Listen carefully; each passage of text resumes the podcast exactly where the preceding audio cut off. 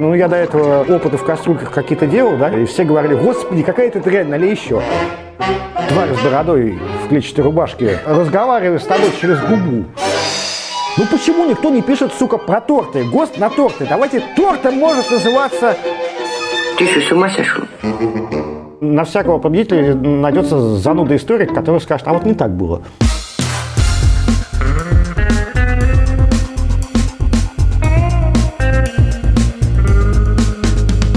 Два пива, пожалуйста. Всем привет! Я Олег Короткий, журналист и домашний пивовар. Вы слушаете подкаст «Два пива, пожалуйста». Подкаст о пиве, технологиях его производства и культуре его потребления.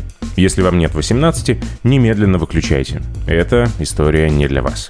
Два пива, пожалуйста. В этом сезоне у подкаста есть спонсор – компания Zip Service. Компания импортирует в Россию сырье для пивоварения и строит заводы европейского бренда Ziptec под ключ. На оборудовании Zip, кстати, работают Rigas Brewery и Штамбир. Два пива, пожалуйста. А герой этого выпуска – Сергей Магер, один из пионеров русского крафта, участник крафтовой революции, организатор Магер-фестов и пивовар, создатель контрактной пивоварни имени себя любимого Магер Бруери. Этот подкаст будет отличаться от всех предыдущих. Специально ради него мы с Магером не встречались. Встречались, но по другому поводу. Для съемок фильма о первом российском промышленном IPA Red Machine. Если еще не видели, ссылка в описании. Но чур смотреть после того, как дослушаете этот подкаст. Дело было 9 октября прошлого года в баре Dog's Nose в Петербурге. Присутствовали главред журнала Real Brew и главный технолог пивоварни Найтберг Елена Тюкина, владелец бара и еще один участник тех событий Дмитрий Ананьев, он же Дима Рижский. Вопросы задавал не только я, и не всегда они попадали в микрофон. А где-то вопросы просто не записались или записались с браком. Короче, чтобы хоть как-то сейчас соединить все фрагменты этого пазла воедино, кое-что я буду комментировать по ходу, как бы из-за кадра. Поехали. Два пива, пожалуйста. Давайте перенесемся на машине времени в далекой 2000, какой там год, когда вышла Red Machine, IPA, IPA. В каких условиях это происходило и как ее приняла публика? Очень смешно она ее приняла. Во-первых, собрался весь цвет питерской, даже не только питерской, всей российской крафтовой тусовки. Все, по-моему, 12 человек, если не ошибаюсь. Был автор рецепта, Женя. Был, соответственно, представители Найберга, где это все варилось. Были представители единственного нормального на тот момент пивного порта портала Беркульт. Был случайно засавшийся я. Попробовали то, что было, ну и торжественно там помахали лопатами, как будто мы тоже поучаствовали в варке первого русского промышленного IPA. Когда все вышло, пришли, попробовали, сказали, ничего себе. В России, да, в России такое возможно. Ну а потом пришлось э, бедной Лене это все распихивать по друзьям, по друзьям друзей, которые мочились, говорили, что это, это пиво что ли? Не, не, это не пиво. Слишком горькое, слишком вообще пахнет не тем. Лучше там какого-нибудь сраного Гиннесса попьем. И все. Так состоялся дебют первого российского промышленного IPA. Но но примечательно то, что ввалился параллельно еще Уитбред, если не ошибаюсь, Браун Эль по рецепту 1851 года. Тоже была интересная штука. Та штука вообще, по-моему, чуть ли не, не скисла. Только один я купил, там 15 литров сразу. И вот э, дома его, значит, попивал. Ну, по-моему, еще автор рецепта тоже э, купил 20 литров. Я помню, Женя Толстов в восторге прыгал и кричал, что неужели, неужели это состоялось, неужели так возможно, до этого в кастрюльке, а теперь вот в большом танке. Я очень удивлен, говорил он. Кстати, непонятно, почему не Red Machine стал таким вот как бы вот э, оценочным, а вышедший второй промышленный IPA, атомная прачечная стала таким вот как бы неким эталоном, да, с которым сравнивают все. Ну, Red Machine все-таки был первым, надо дать должное. Кто лучше? Лучше моя IPA, конечно же. Поэтому как бы... То есть вас бесполезно просить составить рейтинг э, пяти лучших IPA за всю историю существования этого стиля в России, потому что там будет пятерка ваших собственных. А, нет, не потому, потому что, допустим, IPA начал очень сильно развиваться. Изначально это был некий там аналог West Coast IPA. Потом кто-то, не скажу кто, сварил классический английский IPA. Приглушенные тона. Началась гонка за Double Imperial, etc., etc. Потом все переключились на Вермонт, и он же э, не Пашечка, как его зовут. Потом кто-то придумал, что есть отдельно IPA и отдельно APA, чтобы нахер вообще никакой разницы. Потом появился Black IPA, сейчас появились эти сраные Hazy и Smoothie IPA, и в каждом жанре есть что-то свое хорошее. Почему нет? Каждый раз у тебя разное ощущение. Ты ждешь одного, и у тебя рецептор настроен на это. В какой-то момент мне очень нравилась рука Бога, потому что она такая мягенькая, хорошенькая, хорошо заходит. В какой-то момент мне хотелось какой-то вот такой лютой жести. Я знаю, чьи IPA мне не заходят, но я не скажу. А важно знать, кто был первым? Или На мой взгляд, да, это важно только в двух случаях. Первый – это почесать эго, а второй – это интересно историкам. Победители, которые пишут историю, они же и чешут свое эго. Это Это всё. не всегда, потому что, допустим, э, на всякого победителя найдется зануда историк, который скажет, а вот не так было. Ну так вот, сколько людей в России могут найтись, которые сейчас посмотрят это и скажут, а не так было, не Red Machine была первой ИПой в России. Те 12 человек, 15 человек, которые были, да,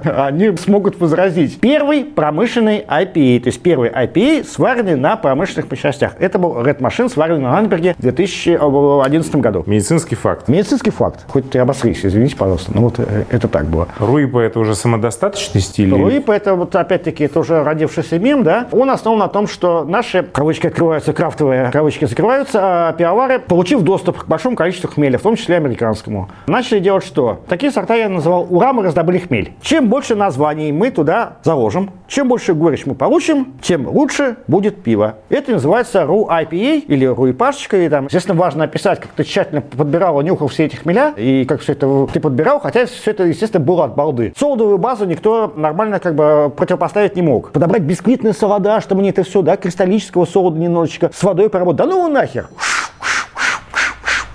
А то, что, допустим, цитра амарилла, они взаимоаннигилируются, напишем цитра амарилла. Вначале дадим какой-нибудь там очень нежный ахтанум, который вообще с цитра амарилла вместе объединившись убьют, а потом еще друг друга убьют. Все нормально, нормально, все. Запредельная горечь есть, какой-то елкой воняет, сошибись. Русский IPA. Рецепторы вообще к херам собачьим убили горечью. Горечь есть, елкой пахнет, зашибись. IPA. Потом кто-то начал подбирать. Да, оказывается, этот хмель с этими сочетается. Ну надо же, господи ты, боже мой, какая новость. Дальше уже началось не русская ИПА, но по-прежнему это все называют как бы русской ИПой. Темный карамельный вкус, ну не знаю, но карамель там все равно не чувствуется. Или она раздвояется, да, тебе сначала хопберн, потом вода, а потом у тебя сладкая карамелька. Но это тоже, это надо пройти, понимаете, сейчас вот пьешь иногда вот некоторых американцев, куча э, таких же проходных IPA, только по-американски э, написано и все здорово. То есть все должны пройти эту стадию. Мы через нее, надеюсь, прошли. Остается пройти смузи, пастры и супы, и мы обратно вернемся в благословенное что-нибудь. People хавает, это раз. Деньги пивоварам идут, это два. Люди пристроены, это три. Поставщики тоже поставляют это все. Фабрика кухни, которая мелит супы вот так вот в блендере, работает? Работает. Поставщики том яма пристроены? Пристроены. Все зашибись. Экономика работает. А то, что 22-летний э, чувак говорит, что ой, ой, он недостаточно мутный, да мы, мы тоже должны это пережить. Какое-то дурацкое пиво, томатов нет и, и перца нет. Что это за пиво?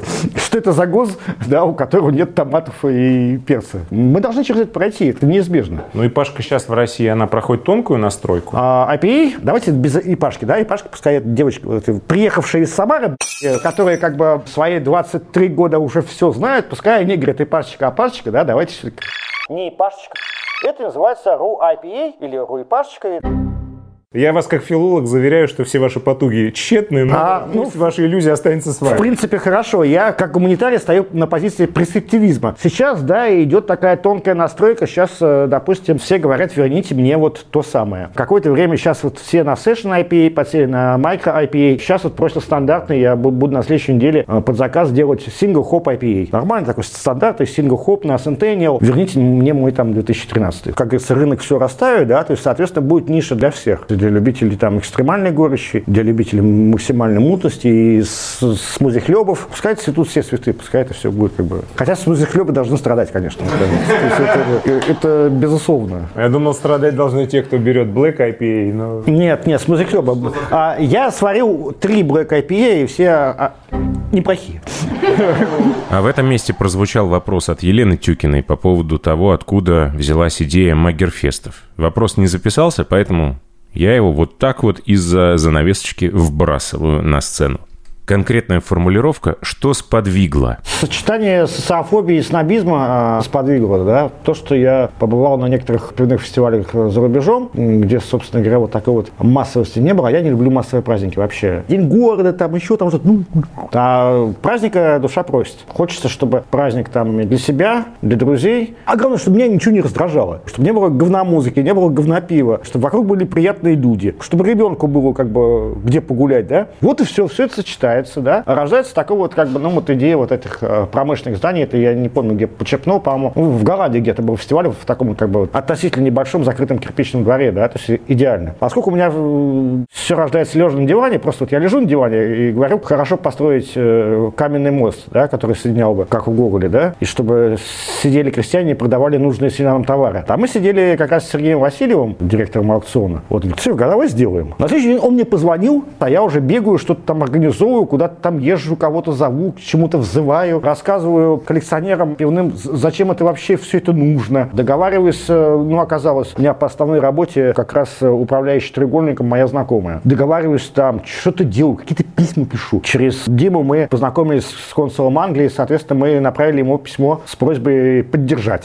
Они написали письмо, Консульство Англии поддерживает. Приперлись, э, значит, из консульства Бельгии. Мало того, с импортерами пригласили владельцев пивоварен из Бельгии. Они, они, они взяли и приехали. То есть ты смотришь, у тебя там владелец Верхахи по фамилии Верхахи, да? Эхе, а, делиром Тремес, Аленлет, опа, и приехали. Из Фуллерса приехал вот этот пакистанин, э, англичанин. Э, вот, э, а, а, англичанин, англичанин. Все это стоило нервов и стоило, на самом деле, ну, мне собственных денег, да, поскольку эта игрушка вообще не окупалась. В 2009 году я лимон потерял. Ну, хорошо, не, не потерял, а инвестировал. Лимон, да, то есть миллион рублей я как бы вложил вот своих э, в это все. На то, чтобы людям было хорошо. Ну, и мне было хорошо. Был детский батут, были волонтеры, которым мы, естественно, заплатили. Были там э, туалеты, мы их даже подвозили. Профессиональный звук, профессиональный свет. В общем, было интересно, как бы, было здорово. На следующий год повторили было еще лучше, и мы даже что-то заработали. А после третьего фестиваля я просто сказал, что ну его нахер. Пошли отзывы на фестиваль про то, что мало халявы, мало, значит, э, людей пропускал, мало того, мало всего. Я говорю, ребята, а где хотя бы просто вот напечатанные отзывы, чтобы мне спонсорам показать? Не-не-не, какие отзывы? Мы будем здесь в интернетах писать, что вот ты сволочь. Ну и меня подкосила, конечно, эта история с э, британскими каскими элями, когда все это ценой огромных нервов, связи и т.д. и т.п. ввезли 24 четыре английских пивоварни с касковыми элями настоящими из Англии, на яхте из Англии. Это были Imperial Porter и Porter и Стауты. 24. И какая-то сука пересчитала и сказала, а вот знаете, на халяву было только 18, а где остальные 6? И все начали, да, да, да. Они вас из своих рук угощают вот этим всем, а вам мало. Вот это отношение, да, то есть когда я просто вот бегал за, за людьми, просил их, ребята, вот мне нужен отдельно где-нибудь в вашем сраном блоге на 15 э, посетителей, мне нужен вот стендалон отзыв, да, для того, чтобы я его подшил в папочку и послал спонсору. Я это мог бы сделать, да? Не, не, не, не, мы будем как бы, ну вот, вот такое отношение, говно дай, ложку дай, меня оно в большей степени подкосило, чем вот это все. Ну и следующий вопрос вполне логично вытекающий из предыдущего, как появилось собственное пиво и своя пивоварня. Не хватало нормального пивного фестиваля. Вот я сделал. А в этом же году, в 2011 году, мне стало не хватать нормального пива, произведенного в России. Ну, и я с помощью там друзей и так далее начал его производить. Ну, я до этого опыты в кастрюльках какие-то делал, да, и все говорили, господи, какая это дрянь, налей еще. Все это, естественно, было в Бельгию со вторичным брожением, с какими-то там, с кучей трав и специй. В 2011 году у меня родился сын Всеволод. Это уже, по-моему, всем история вот здесь уже сидит, да, я уже задолбался ее рассказывать. Мне сказали, что в Бельгии принято на день рождения сына варить пиво и на совершеннолетие как бы ему отдавать. Ну, сын Всеволод родился, и тут повернулся мой к тому времени уже хороший приятель пиавар из метрополь Гийом Денер, а бельгиец настоящий. Я говорю, Гийом, давай-ка сварим. Говорит, а давай. Я набросал рецепт, он его поправил. Это был э, бельгийский дюбель. Наверное, первым в России с сухим пилением. Я подобрал к нему просто английский хмель, так чтобы это был легкий травянистый аромат. Со вторичным брожением бутылки 0,75. Все это здорово. Назвали, поскольку сын сел вот то большое гнездо. Запустили. И вот там в ноябре я уже пробую этот сорт. Понимаешь, это получилось хорошо. Сделали вечеринку в метрополе. Народ пришел, сказал, вот хорошо. Тираж у меня просто вот 0,75 бутылок, он у меня как-то разошелся, ну, часть поставили винтажить, часть как бы вот э, прошел, как бы и, в принципе, получилось. Дальше у меня, соответственно, был это сорт, посвященный болельщикам, АКАП называется, чуть-чуть копченый солод, агрессивное охмеление, и чисто в качестве символа это вот трава со стадиона Петровский мы туда кидали, знак солидарности с фанатом. При этом трава реально, сначала мы ее стырили, вот реально пробрались и стырили, а потом я познакомился с агрономом, приезжал в питомник, как бы брал вот реально. Потом э, был такой интересный проект, мы сделали делали а, втроем с Сусле Островской и с магазина «Пивная карта». Сорт назывался «Гадкий Санта». Это бельгийский трипель со всякими перцами, гвоздикой. Ну, в общем, получился он ударный. А глагол «насантился» какое-то время вошло как бы в лексикон. Почему? Потому что он коварный очень был. То есть он пился легко, а потом наступали вот эти вот все специи, а потом человек понимал, что ему не встать. А дальше понеслось, как из ржавого ведра, все это варилось, варилось и варилось. И третий потерянный вопрос, как все вышеописанное повлияло на блогерскую активность. Так получилось, что я 2006 года начал все аккуратненько записывать. Потом начал в ЖЖ заметки выкладывать. Потом заметки становились все длиннее и длиннее. Потом я под это дело завел стендалон блог и писал вот про все. Там. Съездил э, в Бельгию, вот тебе 126 новых попробованных э, сортов пива, а потом я расскажу подробней. Ну и, соответственно, вот я рассказывал подробнее, а поскольку я зануда, да, то мне просто так рассказать про пиво неинтересно. Да? То есть я рассказывал историю пивоварни, я списывался, поскольку тогда все были открытые достаточно, списывался с владельцами, они мне рассказывали, что у них там, да как, а, какой они жизнью живут. Съездил на фестиваль, поймал человека, разговорил его, вот тебе заметочка в блоге. А, в 2008 году получилось написать пивной гид по Манчестеру, который до сих пор где-то в интернете ходит. Поскольку был матч «Зенита» в Манчестере, ожидалось там 20 тысяч питерцев. Что им делать? Где пить пиво в Манчестере? Финал Кубка УЕФА. Я помню, я три ночи писал это все. Я ездил на, на наши пивоварни. Сейчас я понимаю, там были очень дилетантские оценки, но это все было от души. Сейчас я смотрю, вот, что действительно было как бы правда, да. С другой стороны, это такой слепок времени, да. То есть получается вот то, как ты думал, то, как ты оценивал пиво, и то, как ты оцениваешь его сейчас, безусловно, это очень интересно. Я не знаю, по-моему, где-то даже в интернетах висит еще не убитый. Сейчас каждая собака тоже ведет. Тогда это было вообще в диковинку. Тогда еще блогером было называться не стыдно. Давайте еще один эмоциональный всплеск спровоцируем на нашей записи. Какие чувства вызывают полки полные не ипашек, а IPA в супермаркетах? Когда заходишь в Ашан, а там IPA, IPA, IPA. Отлично. Белинского и Гоголя с базара понесет, да? Магазин на районе для своих. И там Волковская IPA, Жигули IPA. Да замечательно. Это вообще здорово, понимаете? Это вот то, за что мы, собственно говоря, боролись. И когда там кто-нибудь говорит, что а зачем мне пить Волковскую IPA по столько-то? Хотя я могу купить ее в районном, там, не знаю, в квартальном магазине за 50 рублей. Это же вот, вот, за что мы боролись-то, блин? В Нормане у меня продается брелок. Вообще здорово. Да, и тебе продает не какая-нибудь там э, тварь с бородой в клетчатой рубашке, разговаривает с тобой через губу. А как бы тетя, а, вот это, да, брелок, да, знаю, да, апей, да, горький, на. Пакет брать будете? А что происходит, когда эти люди в вашем присутствии называют э, IPA и пашкой? Воспитываете? А, у меня на автомате происходит. Я на автомате поправляю, к сожалению. IPA уже стал народным пивом? Да, России? да, я надеюсь, что да. Дальше будет только больше или нет? Всегда есть к чему стремиться. С другой стороны, начинается опять эта вся маркировка. Ну почему никто не пишет, сука, про торты? ГОСТ на торты. Давайте тортом может называться а, вот такая-то с таким-то содержанием крема и т.д. и т.п. А то, что сам, это уже не торт. Вот почему каждая сука лезет в пиво. И при этом говорят, что законы не убивают бизнес. Да, конечно, законы не убивают бизнес. Убивают подзаконные акты. Пересчет частей у пивоварни. То же самое, да, у тебя столько-то, столько-то. Подзаконные акты внести изменения в такой-то, такой-то. И вот тоже твой IPA стоит э, в бокале не 250 рублей, а все 300. Потому что бедный пивовар вынужден э, доплачивать еще за какую-то херню. Вот это скорее убьет. Ну, и если получится так, что IPA попал в руки гигантам, всем остальным наступят на глотку, скажут, вы должны были промаркировать каждую единицу IBU, а вы не повесили на нее марку, и поэтому вы закрыты. А варить IPA теперь будет Московская пивоваренная компания и завод Балтика. Все остальные лишаются этого права. Если мы про имена, то варить будет тогда Таспирпром и Белый, крем. Да. Тогда вот так. Без имен, отлично. Предложение принимается. Они далеко, а эти рядом. А тогда расцветет народное творчество. Как сейчас вот все эти фестивали самогонщиков, фестивали виски-гонщиков и так далее, да, все это превратится в самодеятельность, все это идет в серую зону. История сделает очередную спираль. Будут снимать сатирические фильмы «Пивогонщики» вместо самогонщиков и так далее. То есть нашу песню не задушишь, не убьешь, и прогресс все равно не остановить. Как бы можно это, наверное, сделать, но станет меньше пивоваров, станет больше курьеров. Курьеры, кстати, сейчас неплохо зарабатывают. Ну да, вот.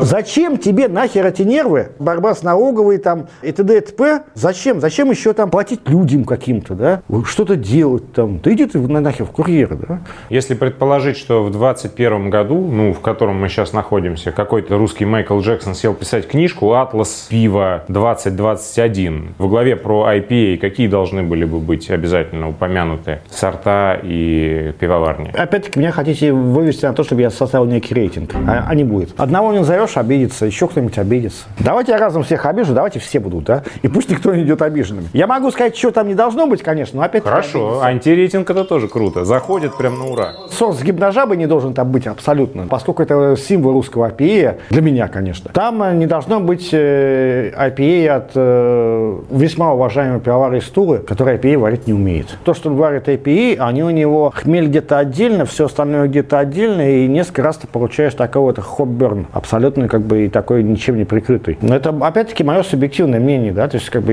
я очень хорошо отношусь ко всему, что он делает, в принципе, да. Пока мы говорим, он выпустил еще три сорта, да. У Дарьи Донцовой качался шкаф, и поэтому под одну из его ножек она написала новый роман, да? Да, да, вот. Так что не то, что это совсем плохо, да, но мы успешно прошли стадию, не все, правда. Отрицание, гнев, торг, вот это Нет, нет, депрессия. нет. А, не, давайте по Фрейду, там а, анально-фекальная стадия, там а, оральная это самая стадия. Соответственно, мы сейчас находимся, на самом деле, на фекальной стадии. А, Условно говоря, мы уже как бы прошли ту стадию, когда просто насыпать хмеля очень много. И это будет IPA, ура. Мы эту стадию прошли, да, мы немножко на ней застряли, как полагается, да, мы на ней понаслаждались. Потом мы, значит, э, прошли стадию там, где оказывается, что, господи, у хмеля есть фруктовый вкус и аромат, а давайте его усилим теми же фруктами. Давайте мы в экзотический а, хмель добавим маракую. Обмаракуем вообще все, что можно. Будет полная маракуя. Вот, хорошо, что до фиха, до фиха тоже добрались. Мы миновали вербальную стадию, когда со словом IPA и с аббревиатурой IPA придумали все возможные идиотские игры слов. Потом мы, значит, э, успешно через год всего Вермонты. К сожалению, быстро прошла, как и во всем мире, мода на брют IPA. Мы уже сварили wet IPA. Успешно прошли вот это все лупулин, double dry hop. э, Ну, я вот недавно сварил тоже double dry hop криво, э, чего уж там, почему бы и нет. Потом сессионка, потом микро IPA, это называется до мышей. А безалкогольный IPA тоже есть. Все совсем, да, то есть до микробов. Отлично, эта стадия пройдена, да. Вот сейчас вот э, орально-фекальная стадия, когда вот как бы а, всяким говном IPA обогащают. Параллельно с этим развивается как бы история, то, что давайте охмелим еще что-нибудь. Мы охмеляем уже миды, мы охмеляем сидры, ура. Харзельцеры сейчас будем а, охмелять, наверное. Я предлагаю Буратино и Байкал тоже охмелить на всякий случай. Вот как раз Black Belgian IPA, который я варил. Во-первых, там чинок, который дает такую вот лесную смолистую, да, и там как раз отвар хвои. Как будто черный IPA еще и вылили Байкал. Даже американцы сказали, что вот нам не нужно вот West Coast с его агрессивным хмелением. Нас э, достал уже East Coast с его мутью. Теперь у них, по-моему, называется Rocky IPA или там какой-то Middle IPA, да, когда все в гармонии. У нас, наверное, тоже начнется опять-таки возвращение к корням. С другой стороны, мы еще охмелим все, что возможно. Придумают там американцы, там еще кто-нибудь, еще что-нибудь. Мы за ними повторим. Как сказал герой Миронова, берегись автомобиля, простите, товарищи, деньги никто не отменял. Вот эта вся вот э, история, э, она дорогостоящая. Раздобыть 18 видов хмеля в лупулин, крио и т.д. и т.п., раздобыть фруктовое пюре, закатать все в банку, плюс у тебя 100 банок взорвутся, это будет стоить дорого, и потребителю это будет стоить дорого. А у потребителей денежки в связи с нашей экономической ситуацией начинают заканчиваться. А простой API, он дешевле. А еще пока что не все работают на госконтрактах, и не все э, работают там еще там какие-то... Ребята из будущего, как у вас там происходит все? Кто смотрит этот фильм в 2031 году? Как у вас там? Да, расскажите, пожалуйста, в комментариях. Сережа, мы все охмелили там. Да, будет. Сережа, мы все отменили. Да. Работает магия трех букв или нет? Все известные короткие слова, да, там, с тремя буквами, и вот то, что это IPA, а не какая-то комбинация из другого количества и других букв, это как-то привлекает людей вообще? Ну, потому что я видел э, первую статью про Red Machine, там было написано IPE русскими буквами. Все еще обсуждали, стоит ли употреблять термин крафтовое пивоварение. Ну вот, калька. Я был в том числе, который говорил, ну нахера нам, допустим, вот это крафтовое? Во Франции это артизаналь. А не проще ли просто перевести и говорить ремесленное пивоварение? Как бы это прикольней. А чем это отличается от крафта? Да ничем. То же самое. У меня была футболка «Фак крафтбир, je suis brasseur artisanal». Это то же самое, только французский. И как бы все-таки что-то по-своему, да, то есть как бы без этих калек. Ремесло, как правило, означает умение. Ремесло выделилось из простых поделок, когда, если мы говорим о ремесле в историческом контексте, когда произошла специализация, когда человек понимает, вот это я умею, и я это хорошо делаю. Вот это получилось ремесло. Ну тогда у нас многие крафтовые пивоварни не ремесленные. Тем не менее, мы их называем крафтом, все равно мы в переводе их называем э, ремесленными, да, то есть хорошо, они решили. Как раз когда выясняют, как бы, э, кто был первым крафтовым пивоваром, это ДТП, все очень просто. Кто первый рискнул, вот на мой взгляд. Не получается, но не получается. Тем не менее, понимаете, они как бы вот в какой-то степени тоже продвигают, да, то есть эволюция, она безжалостно э, кого-то там откидывает, но тем не менее, вот это тоже как бы такой вот материал, извините, в топку эволюции. Мы, конечно, в философию идем, да, как анекдот про передал соль. Какое мое предназначение в этой жизни? А помните, вы в поезде таком-то вас попросили соль передать, вы передали. Люди как бы в какой-то степени передали соль. Может, кто-то попробовал их, их пиво, сказал, ну его нахер, я буду лучше варить. Говоря, допустим, про себя, извините, что, да, то есть не, скромно, да, моя любимая группа Velvet Underground. Про них Брайан Иннес сказал, пластинок купили мало. Ну, практически каждый, кто купил, после этого создал собственную группу. Так вот то же самое. У меня пипюрского из меня коммерсант как из говна пуля. В этом смысле, в крафтовом. То есть я, я это все не развил, не монетизировал. Но я знаю, ко мне до сих пор подходят люди, как благодаря тебе я бар открыл и т.д. и т.п. Да? То есть такая как бы вот... Э, на самом деле нужно, конечно, было э, бабки зарабатывать, а я занимался ерундой. На машине времени я бы, конечно, больше бы посвятил времени своему развитию бренда. Делегировал полномочия, я занимался вообще всем, все сам. И, наверное, как бы это моя ошибка. Как Дэвид Боуи сделал,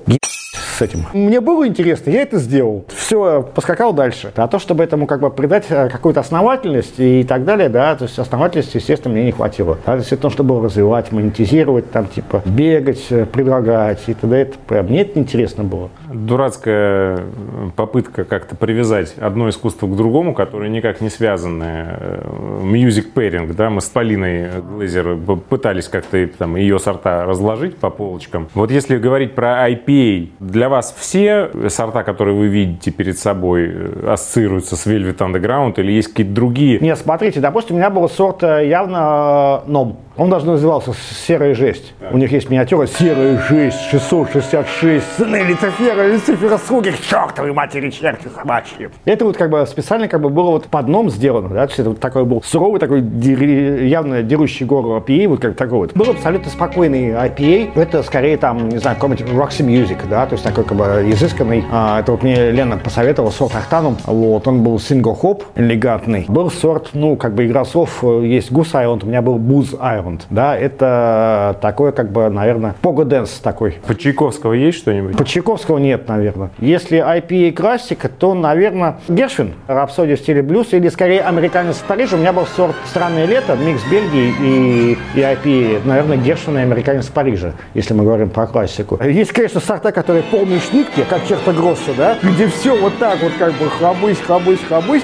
Вот. Есть как бы вот, вот Прокофьева из э, Ромео. Тут туду туду туду туду туду туду ту танец рыцарей, да, и вносит какому-нибудь имперса. Это вообще отлично, да, то есть у тебя вот эта мощь, она вот, вот накладывается на имперский стат. Вот, кстати, Music Pairing, это вообще здорово, это надо бы сделать. И про всякие разные потуги уважаемых музыкантов двигать свою музыку через пиво или пиво через музыку. Я не знаю, что там первое, что второе, но вот, например, Маркшейдер Кунст и Ефр, да, они к последнему альбому чуть ли не каждому треку сварили по сорту. Это круто? Все круто. Все, что двигает, да, все, что продвигает. Опять-таки, это называется ко-брендинг. Если кто-то из поклонников Маркшейдер Кунст заразится крафтовым пивом, да, отлично, да. Если кто-то из поклонников Тролль Гнёт перестанет пить дешевое пиво и немножко станет пить крафтовое пиво, это тоже очень здорово. Я с музыкантами тоже делал. Мы делали для группы НОМ пиво, при этом еще и к фильму его пришпандорили. А у группы НОМ был фильм «Звездный ворс». Но это абсолютная шиза, абсолютно как бы такой артхаус. И там в какой-то момент они достают пиво под названием «Штымское забористое». Я говорю, ребята, а я поскольку знаком с группой НОМ, говорю, а давайте его сварим и на примере фильма еще сделаем примеру пива. Это начался вообще цирк с конями, потому что там, значит, фильм в духе Нома, он пародийный очень. Они пародируют в том числе американский космический фильм, где в таких вот шортиках комбинезончиках ходят. И они пришли на Василосовскую пиварню участвовать в архе этого пива в этих костюмах. Это был полный, ну,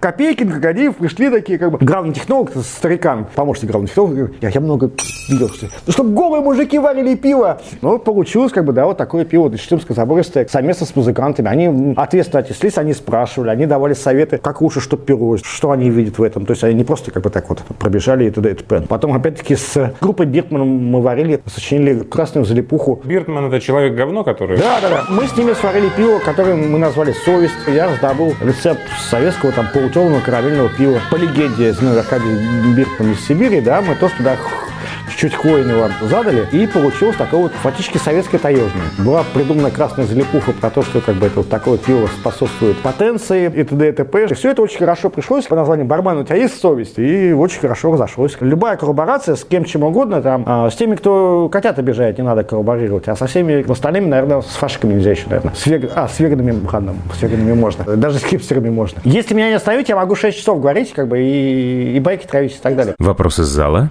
А может быть, скажете про пивную культуру? Вот как считаете, она вытянулась за последние вот 7 лет с момента старта? Вот В жирафа она вытянулась, понимаешь, в чем дело, да? То есть э, она непропорциональна. Жопа где-то там еще абсолютно и срет, и срет, и срет. Шея длинная, любопытства очень много, глядит на запад, а в другую сторону с восторгом глядит на восток. Цитату опознали, да? Шея длинная, существо беззащитное, абсолютно нелепое. Вводиться может только в определенных как бы ситуациях, если разозлить уеб головой, понимаете, в чем дело, да? Абсолютно нелепое животное, которое не должно существовать. Сердце постоянно вот так вот колотится, чтобы перекачивать вот это все наверх, да? Поэтому, да, вот, да, вытянулась жирафа наша пивная культура. Каждый человек, который пьет Гиннес э, за уже, сука, 400 рублей, он вынимает у нас деньги. У него есть деньги, и он их отдал за мировой корпорации и мировому злу. Э, люди жрут этикетку. А я это и 15 лет назад говорил, и 10 лет назад говорил, наша задача погнуть мозги. Я могу считать все, что угодно. Я никто и звать меня никак. Но мировые фестивали, а, куда приглашают наших крафтовиков, некоторые даже не за деньги, просто потому что они понравились. Это раз. Причем гиковские э, фестивали, где как бы э, говна не пропустят. Какие-то медали на конкурсах, где все идет вслепую. Да? То есть я вряд ли думаю, что Джефф Эванс а, из Англии очень-очень э, рад там какому-нибудь там подношению от московской пивоварной компании, да, и они его как-то смазали для того, чтобы там, допустим, вот,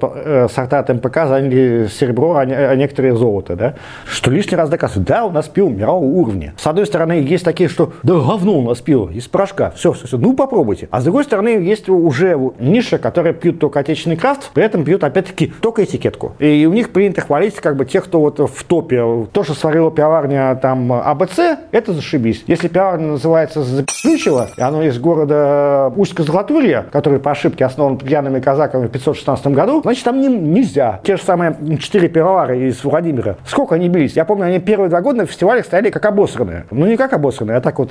Ну, попробуйте, пожалуйста, да? Ну, попробуйте. Мы из Владимира. Ну, ничего, что мы из Владимира. Ну, мы отличные. Только через два или там через три года народ понял, что, как бы, оказывается, можно называться четыре пивовара, быть в Владимире и делать хорошее пиво. Кстати, похищение человеков инопланетянами, это же белая IPA, как вы выражаетесь. Ну, И довольно неплохо. У нас одного похитило. Упс, а тут еще один вопрос исчез. Тапок – это добро или зло? Топор это зло или добро? Если, условно говоря, в, в некоем там американском интернетах спросить, как сменить лампочку, тебе скажут, как сменить лампочку. А у нас тебе скажут, что ты мудак, что лампочки ты неправильно меняешь, почему ты используешь лампочки, а не светодиоды. А ты сам дурак и не знаешь, а Google отменили и т.д. и т.п. 200 комментов, да, ты получишь как бы вот э, негатива, и кто-то скажет, а встаньте на это самое, отвердите, вот, скажешь спасибо, да? То же самое с тапком. Нельзя как бы существовать отдельно от э, российского интернета и отдельно от вот этого, да? То есть у нас с одной стороны превратилось в членомерку, да, кто больше зачекинит, с другой стороны со стороны пиаваров тоже. Вы не поверите, ты приходишь в бар, предлагаешь что-то, они тоже, ага, что-то не рейтинг так низкий, не, не возьмем. В топе по чекинам все-таки в этой членомерке вполне себе уважаемые люди, насколько я знаю. Нельзя сказать, что это их самоцель, я надеюсь. Никогда в тапок не должен лезть владелец пивоварни, и даже никто вообще, даже СММщик, не должен лезть туда, хотя бы чуть-чуть приняв. Иначе вот э, у меня есть не- несколько скриншотов показательных, да, когда лезет владелец пивоварни в пьяном виде э, разбираться с теми, кто оценил его пиво. Я не понимаю, как так можно делать, да, то есть, ну, это я не понимаю, я по-другому устроен, хорошо. Как можно писать такие оценки? Как можно быть таким, как бы, да, как сказали бы в американском фильме, you're so rude, how can you be so rude? Ни для кого не секрет, что в российских школах давно уже трехбальная система оценки. Ну, то есть колы никому не ставят, только за редким исключением. Двойки, их не пропускает директор школы, ты не можешь поставить ученику два. И... Ну, это отдельный случай, когда это решается на ковре у директора, и тогда ученик остается на второй год, как правило. И, то есть, по факту у нас есть три оценки. 5, 4 и 3. Трехбальная система. В тапке тоже. Почему э, стебутся? 3,75, 3,25. Вот это вот будет типа лейтмотивом какой-то книги воспоминаний о том, как я был пивоваром. Потому что все топчется вокруг вот этой цифры. И люди, которые ставят кол, они просто хотят что этим сказать? То есть, когда Хамовник и Венская получает кол, это о чем говорит? И какие оценки вообще приемлемы? Я поставил один раз 0,25